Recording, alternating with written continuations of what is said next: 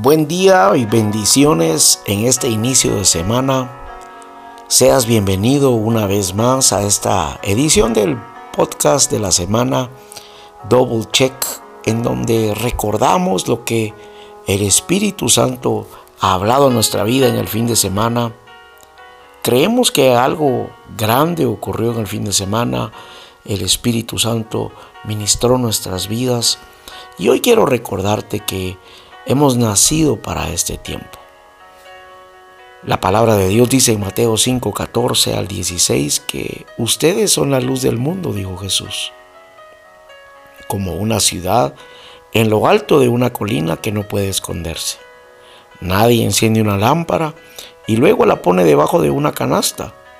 En cambio la coloca en un lugar alto donde ilumina a todos los que están en la casa. De la misma manera, dejen que sus buenas acciones brillen a la vista de todos, para que todos alaben a su Padre Celestial. Este es el tiempo en donde Dios te ha capacitado, Dios ha bendecido tu vida, Dios te ha hecho vencer aún adversidades porque Él ha estado contigo, Él ha estado con nosotros, para que nuestra vida brille, como dice este esta escritura a la vista de todos.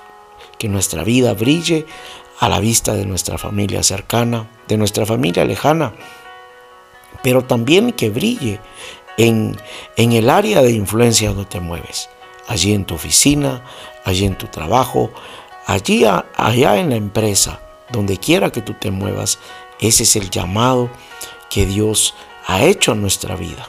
Dios no nos salvó únicamente para que ocupara un lugar en el cielo.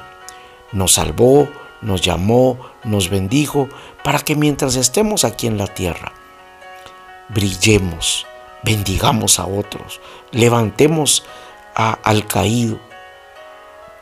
Y he encontrado esta particularidad que Dios siempre, eh, de aquellas cosas que Él nos ha sanado, de aquellas cosas que nos ha liberado, de aquellas cosas de las cuales nos ha nos ha sacado adelante.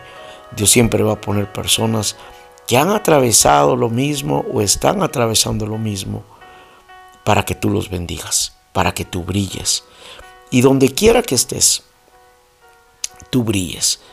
Hoy tenemos que entender, mis amados, que, que estamos en una, nos enfrentamos hoy al establecimiento de leyes terrenales que persiguen destrucción, pero nos corresponde a nosotros accionar para traer la verdad ante los ojos de quienes no ven, traer luz para esparcir la oscuridad en la que ya muchos viven, pero sobre todo ser esa sal que preserva lo que sí es. Nos toca a nosotros, esta es nuestra hora. No esperemos que alguien más haga lo que Dios nos ha llamado a hacer. Tiempo y ocasión acontecen a todos, dice que no es de los, los ligeros la carrera, ni de los más sabios la sabiduría, sino que tiempo y ocasión acontecen a todos. Y no importa si hemos atravesado largos momentos de, de quizá de sufrimiento, quizá de no ver la luz al final del túnel. Tú tienes que entender que para esta hora has nacido. Hoy hay agendas y corrientes contrarias a la palabra de Dios, que quiere destruir las familias, que quiere destruir, que quiere meter a los empresarios en sistemas corruptos, que quiere meter a gente del gobierno eh, en sistemas eh, de verdad contrarios a la bendición de Dios. Recordemos que la bendición de Dios es la que enriquece y no añade tristeza. Y cuando alguien hace las cosas incorrectas, al final del día, disfrutará tristeza si no las, hecho, no las ha hecho, perdón, de acuerdo a como Dios ha, ha querido. Hoy tenemos el desafío de preservar vidas. Hay que crear el alimento adecuado para alimentar a quienes desarrollan, que se desarrollan y salvar a aquellos que llegarán muriendo de hambre, aun cuando ya parezca tarde como lo hizo José. José, aquel hombre que, que tuvo la oportunidad, le tocó un tiempo muy difícil. vendido por sus hermanos, injuriado por la esposa de Potifar, olvidado por tres personas a quienes les reveló la verdad de Dios. Pero llegó el momento, llegó el momento, llegó su momento. Y yo creo que este es nuestro momento para bendecir nuestra tierra, para bendecir nuestras familias. Qué bendición que hemos podido estar estos 12 días orando, bendiciendo nuestras familias, compartiendo la palabra. Llegó el momento en donde nuestros empleados verán, nuestros compañeros de trabajo, nuestros compañeros de, de ministerio, verán que hay un tiempo nuevo que Dios ha establecido, porque para esta hora hemos nacido. Las palabras de Faraón me impresionan cuando José interpretó por revelación de Dios los sueños que Faraón había tenido. Dijo, allá en Génesis 41, 38, entonces el faraón preguntó a sus funcionarios, ¿acaso encontraremos a alguien como este hombre, tan claramente lleno del Espíritu de Dios?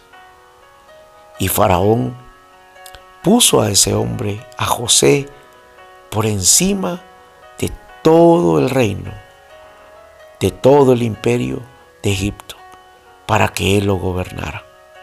Ya había, llegado el momento de José. Y creo que nosotros, ante todo lo que vive hoy el mundo, ha llegado nuestro momento.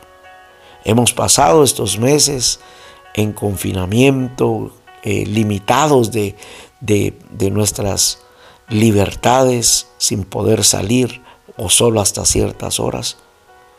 Pero Dios ya abrió Estamos muy cerca de abrir nuevamente nuestras reuniones presenciales. Estamos a 15 días de hacerlo igual. Pero que este regreso que vamos a tener sea un regreso con una decisión en nuestro corazón para seguir siendo llenos de su presencia, seguir siendo llenos de su palabra, para poder y entender que ha llegado el momento de bendecir a cientos y bendecir a miles. ¿Y qué tal si comenzamos con nuestra familia, como lo hemos hecho estos 12 días? Recuerda que tú es el momento de brillar. Así como José. José no esperó a ver si caía el maná del cielo. No porque no creyera que Dios fuera capaz de hacerlo, sino que con las instrucciones que recibió de Dios, actuó con diligencia y elaboró una estrategia para preservar alimento para los tiempos de escasez.